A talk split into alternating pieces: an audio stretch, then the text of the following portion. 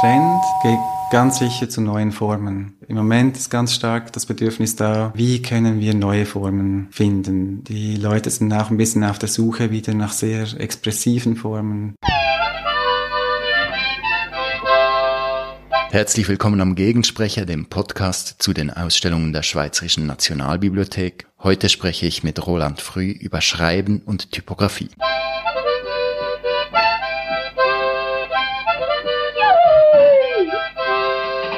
Hallo Roland. Guten Tag. Roland Früh ist Fachreferent in der Bibliothek des SIK ISEA, des Schweizerischen Institut für Kunstwissenschaft. Er war bis vor kurzem Leiter der Kunstbibliothek am Sitterwerk in St. Gallen. Er ist Träger des Schweizer Designpreises, Kurator, Vermittler und ein ganz großer Experte, wenn es ums Thema Typografie geht. Und genau über die Typografie, also über die Gestaltung von Schriften, sprechen wir heute. Mein Name ist Hannes Mangold. Ich habe die Ausstellung aufgeschrieben, kuratiert, die noch bis am 13. Januar 2023 in der Nationalbibliothek zu sehen ist. Roland Früh, wenn du einen Text schreibst und das Word-Programm öffnest am Computer, welche Schrift wählst du dann aus? Das hat sich ein bisschen geändert in letzter Zeit.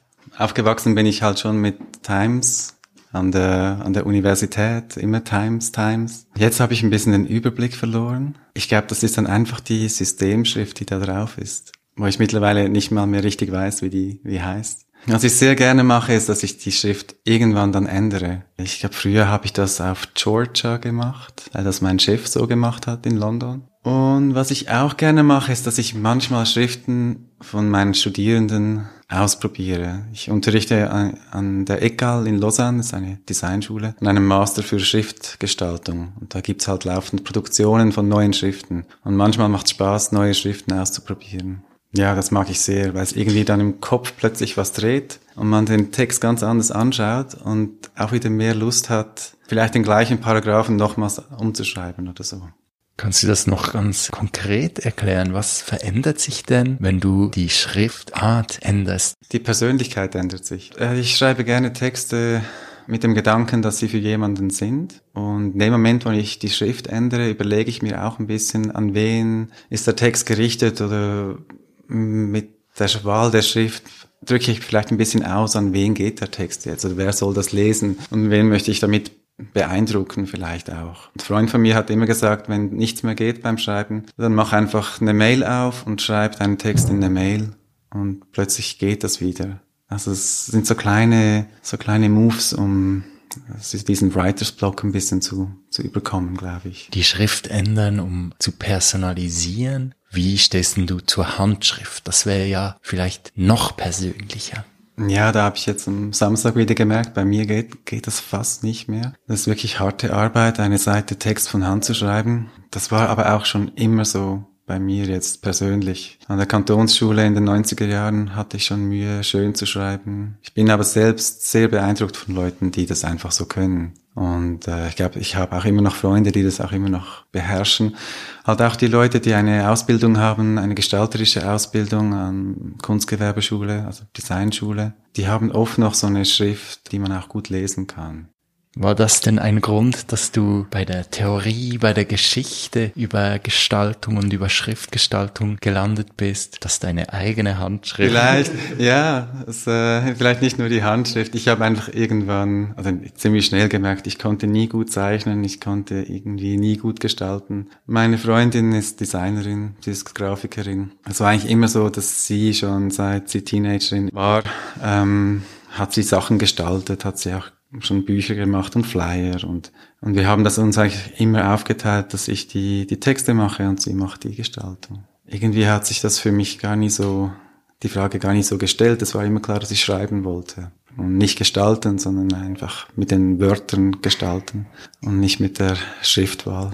Oder nur ein bisschen. Vielleicht ist dann die Frage, genau, weshalb macht man das oder was bringt das? Und ich glaube eben, das bringt schon, in der Schriftproduktion bringt's was, wenn man ein bisschen ein bisschen was weiß darüber, was man mit Schrift ausdrucken kann oder mit der Schriftwahl. Und wenn man ein bisschen an Wissen hat, vielleicht wie sich das konzeptionell ändert oder was für einen Hintergrund die Schriften haben, das bringt mir persönlich sehr viel, wenn ich so den Ausdruck verändern kann. Aber geht dann auch nicht in die Details Ich glaube, für meine Webseite jetzt zum Beispiel habe ich dann irgendwann entschieden, dass ich das mit, mit Google Docs löse und bei Google Docs gibt's halt nur eine ganz, ganz kleine Auswahl an Schriften, die irgendwie funktionieren. Da habe ich dann das aufgegeben, da noch eine spezielle Schrift reinzubürgen. Du hast entschieden, dass du schreiben willst. Wie bist du denn darauf gekommen, dass du über Design, dass du über Gestaltung, dass du über Typografie schreiben willst? Da, wo ich aufgewachsen bin, im Zürcher Oberland, da gibt's eine, eine Buchbinderei, die Buchbinderei Burkhardt in Mönchaldorf. Und äh, ein paar Freunde von mir und ich, wir haben da im Sommer gearbeitet an der Maschine. Da kommen halt Bücher durch von Lars Müller, die Parkettsachen waren da, und da kam ich schon in Kontakt mit zeitgenössischer Kunst und, äh, und Design. Und von da weg habe ich dann Lars Müller angeschrieben für ein Praktikum und bin dann so eigentlich immer bei den Büchern hängen geblieben. Und eben dann bei der Designkritik oder Designgeschichte und habe dann an der Uni Zürich auch eigentlich schon, ja, vielleicht schon sehr bewusst nicht über Paul Klee meine Lizenziatarbeit geschrieben, sondern über Buchgestaltung. Auch ein bisschen vielleicht als Protest gegen ja, nicht Protest, aber so aus Desinteresse gegenüber, wie damals an der Uni Kunstgeschichte vermittelt wurde. Bei Stanislaus von Moos war das alles noch bisschen Gesamtkunstwerk, Design, Architektur, Geschichte, Kunstgeschichte, Architekturgeschichte, alles so in diesem Begriff lag, lag ganz vieles drin und zusammen, eng zusammen. Und als er ging, wurde das ein bisschen vernachlässigt. Und ich glaube, da wollte ich wie eigentlich versuchen, das noch mit meiner Lizenziatsarbeit nochmals aufzunehmen. Wieso ist Buchgestaltung wichtig? In diesem Rahmen war es für mich wichtig als Ideologiegeschichte.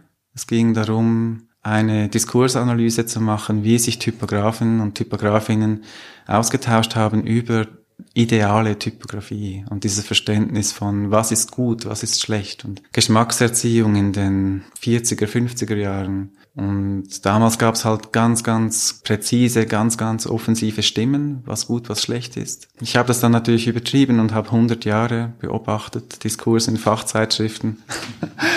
ja, das war eigentlich spannend zu sehen, wie sich so ein Diskurs dann langsam shiftet von etwas sehr moralischem, didaktischem zu etwas freierem, wie dann anstatt von gut und schlecht von zeitgemäß gesprochen wird, von modern, später von experimentell und wie sich so diese Begrifflichkeit ändert.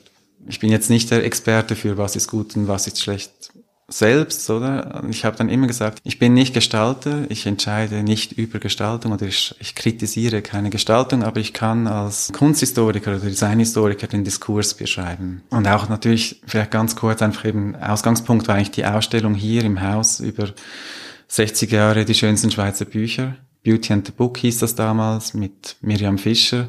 Es war eine Jubiläumsausstellung zu den schönsten Schweizer Büchern, zum Wettbewerb. Und da hat eigentlich diese Diskursanalyse begonnen. Da war ich hier im Haus und habe Fachzeitschriften gewälzt als Vorbereitung für die Ausstellung. Roland Früh, du hast es erwähnt, du hast 100 Jahre betrachtet. Die Schweiz als Land, die Schweiz als Brand, spielt die eine besondere Rolle, wenn es um Schriftgestaltung geht?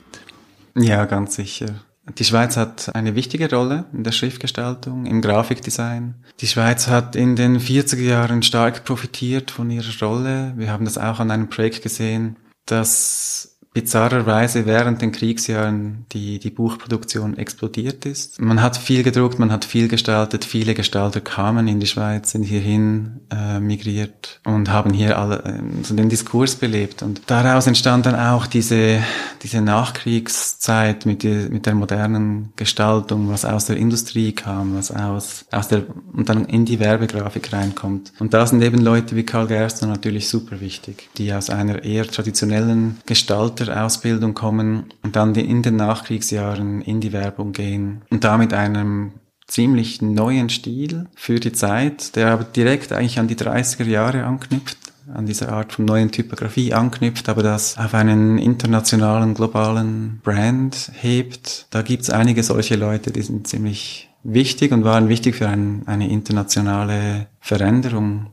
des Designs. Also was damals noch als Swiss Style galt, so in den 50er, 60er Jahren vor allem, dann 60er Jahre, wurde dann eigentlich so zum International Style mit Helvetica, mit Univer. Die beiden Schriften, die kamen beide im gleichen Jahr raus. Das war, waren Schriftfirmen, die eine neue Sans-Serif oder eine neue Grotesk-Schrift auf den Markt brachten und die sich auch stark konkurrenzierten und so eigentlich halfen, einen neuen Stil zu befeuern. So. In der Ausstellung aufgeschrieben hier in der Nationalbibliothek zeigen wir auch einige Exponate aus dem Archiv von Karl Gerstner. Du hast es erwähnt, Karl Gerstner ist eine der wichtigen Figuren aus dieser Zeit in der Schweiz. Kannst du noch ein paar Worte zu Karl Gerstner sagen? Wie hat er dieses Standing erreicht? Wie hat Karl Gerstner dazu beigetragen, dass dieser Swiss Style eben zu einem International Style wurde? Ja, Karl Gerstner war natürlich einer von seiner Generation. Ich glaube, bei ihm speziell, oder was mich an ihm immer interessiert hat, war so diese Mischung von Designer im, im englischen Sinn, also eben Design, nicht jetzt einfach Schriftsetzer oder Typograf oder Grafiker, sondern wirklich Designer mit äh, einem konzeptionellen Anspruch, der komplexe Aufträge lösen kann für Werbefirmen, für, für die Pharmaindustrie, für Autoindustrie und das dann nicht alleine macht, sondern dann ziemlich bald schon eine Agentur gründet mit seinem Freund, mit Markus Kutter, einem Texter und wo da wirklich so ein bisschen eine so ein Think Tank schon fast entsteht, äh, die sich auch politisch einschalten, die Pamphlete schreiben zur Expo 64. So ein bisschen eine großes oder weitgehendes Verständnis von was Gestaltung kann und wo man sich einmischen darf. Der Ausdruck am Schluss, so diese Form, auch sehr klar, sehr reduziert, da war sicher Karl Gerstner auch führend. Das war aber auch schon ein bisschen in der Zeit. Also er hat da nicht ähm, allzu viele Sachen komplett neu erfunden, aber er hat das auf ein neues Level gehoben. Er hat mit der Agentur dann ziemlich schnell auch den Schritt ins Ausland gemacht. Sie hatten internationale Kunden und haben Werbung gemacht, wo die, eben diese Verbindung von Sprache und Gestaltung sehr, sehr wichtig war. Eigentlich so eine Art konkrete Poesie. Sehr witzig, sehr frech. Später dann mit Paul Gredinger noch jemanden dazugenommen, der auch noch das Business verstand. So verstehe ich das ein bisschen. Die Rolle von Karl Gerstner war schon immer ein bisschen das, das Künstlerische oder das Kreative. Und da da war er eigentlich federführend in der Agentur. Und wenn man die Geschäftsberichte von GGK, also GGK hieß die Agentur, Gerstner, Gredinger, Kutter, wenn man die Geschäftsberichte anschaut, ist es extrem spannend zu sehen, wie die, wie die expandierten und plötzlich Büros hatten in verschiedenen Städten und ein Radio-Department und ein TV-Department. Also die waren wirklich einfach sehr, sehr cutting edge. Das finde ich eigentlich sehr, sehr spannend. Also diese, diese Transformation von einem eigentlich Typografen oder Schriftsetzer sogar hin zu einem Werbemann, der sich aber dann auch eigentlich rechtzeitig aus der Werbung wieder zurückzieht und dann eigentlich vor allem sich für Kunst interessiert und dann vor allem Kunst macht. In der Ausstellung zeigen wir Arbeiten von Karl Gerstner an einer Schrift. Er hat den Auftrag gekriegt, für die IBM eine Schrift zu gestalten, hat diesen Auftrag ausgeführt. Als er dann die IBM Original präsentiert hat, der Geschäftsleitung, haben die diese Schrift abgelehnt und sie Karl Gerstner geschenkt, die Rechte an der Schrift. Und er hat sie dann unter dem Namen Gerstner Original veröffentlicht. Für mich war das extrem spannend bei uns im Archiv Karl Gerstner zu sehen, wie diese ganzen Entwürfe entstanden sind, wie er wirklich an den einzelnen Buchstaben gefeilt hat und die Form bis ins kleinste Detail ausgearbeitet hat. Eine ganze spannende Arbeit, auf der man auch sieht, wie dann diese charakteristischen Züge einer Schrift zutage kommen und die einem irgendwie auch nachvollziehen lassen, wie viel Unterschiede in Schriften überhaupt entstehen kann. Ein Fakt, den man vielleicht im Alltag vergisst. Ist dieses Feilen am Detail, am einzelnen Buchstaben etwas, das für alle Schriftgestaltung zählt oder ist das ein Charakteristikum der Arbeit von Karl Gerstner? Ja, ich glaube, das, was man in der Ausstellung sieht, ist eigentlich schon so, wie man Schriften damals gestaltet hat. Ich glaube, speziell ist es jetzt hier, ich glaube, wenn, wenn es stimmt, dass eigentlich all diese Zeichnungen von Gerstner sind, dann ist es schon relativ speziell, weil es hat auch dazu gehört, dass eigentlich dann der Meister oder der Designer ein paar Buchstaben gezeichnet hat und dann das abgegeben hat an seine Zeichnerinnen und seine Zeichner. Und die haben dann die weiteren Buchstaben anhand von diesen Skizzen umgesetzt und dann wieder zusammengesessen und die Zeichnungen verändert. Karl Gerstner hat auch eine andere Schrift gemacht, die Gerstner Programm. Da war er zusammen mit Christian Mengelt. Der hat dann viele Zeichnungen umgesetzt. Das war eigentlich nie eine Einzelleistung, sondern es brauchte ziemlich viele Hände oder mindestens vier Hände, um zu entwerfen und zu zeichnen und zu korrigieren. Aber sonst, ja, war das eigentlich schon so, dass man, oder ist auch heute noch so, dass man Buchstaben in sehr vielen Varianten zeichnet Und natürlich vor allem jetzt, ich glaube, was man in der Ausstellung sieht, ist wirklich die Suche nach neuen Formen. Karl Gerstner wollte was verändern oder suchte etwas Neues. Sein Buch zum Beispiel Programme entwerfen und über das Programmatische in der Gestaltung hat er zuerst in einer ganz, ganz geometrischen Grotesk gesetzt und das ist auch so ein, so ein Buch, das alle Leute suchen und das ist ein Icon oder so wie sagt man dem, Sammlerstück wegen dieser Typografie und als er es dann neu aufgelegt hat in seiner eigenen Schrift, das Buch wollte dann niemand mehr oder wenige Leute. Ich glaube, da merkt man auch, was das dann verändert. Also so dieses Buch aus den 60er Jahren, dieses Programm entwerfen, das ist so ikonisch in der Gestaltung und in der Sprache und in der Präsentation von diesem Programm und diesem systematischen Denken, dass es so eigentlich schon für diese Schweizer Gestaltung aus dieser Zeit steht. Und wenn man das dann in der neuen Schrift setzt von Gerstner, dann verliert es eigentlich an dieser, an dieser Ikonografie schon fast. Und da sieht man eigentlich ziemlich deutlich, was die Schrift verändert. Und ich glaube, da braucht es jetzt ein paar Jahre, bis man gemerkt hat, dass eigentlich die neue Schrift von Gerstner genauso programmatisch ist und genauso passt zum Text, aber halt wie vielleicht neu gelesen werden muss. Roland Früh, das hat mich fasziniert, wie früh eigentlich Karl Gerstner auf diesen Begriff des Programms gekommen ist und den so stark gemacht hat. Was bedeutet dieser Begriff des Programms, den Karl Gerstner eingeführt hat, für dich in Bezug auf Schriftgestaltung? Ich glaube, er hat sehr früh versucht, Arbeitsabläufe zu organisieren, auch in der Agentur und Sie haben viel Psychologie gelesen, Sie hatten Kontakte zu Psychologen, die sich mit Arbeitsabläufen beschäftigt haben, mit Teambuilding und Abläufen im Team. Und Gersner hat dann solche Sachen auch in der Agentur eingeführt und hat eben auch im Buch dann eigentlich eine Art von Gestaltungsprozess versucht, die nicht jedes Mal neu wieder kreative Einfälle in die Luft wirbelt, sondern wo man eigentlich anhand eines sehr klaren Programms eine Entscheidung nach der anderen trifft und wenn man dann einmal einen Ablauf erfolgreich durchgeführt hat, auch versucht, eigentlich diesen Ablauf zu reproduzieren und so ein Programm zu entwickeln.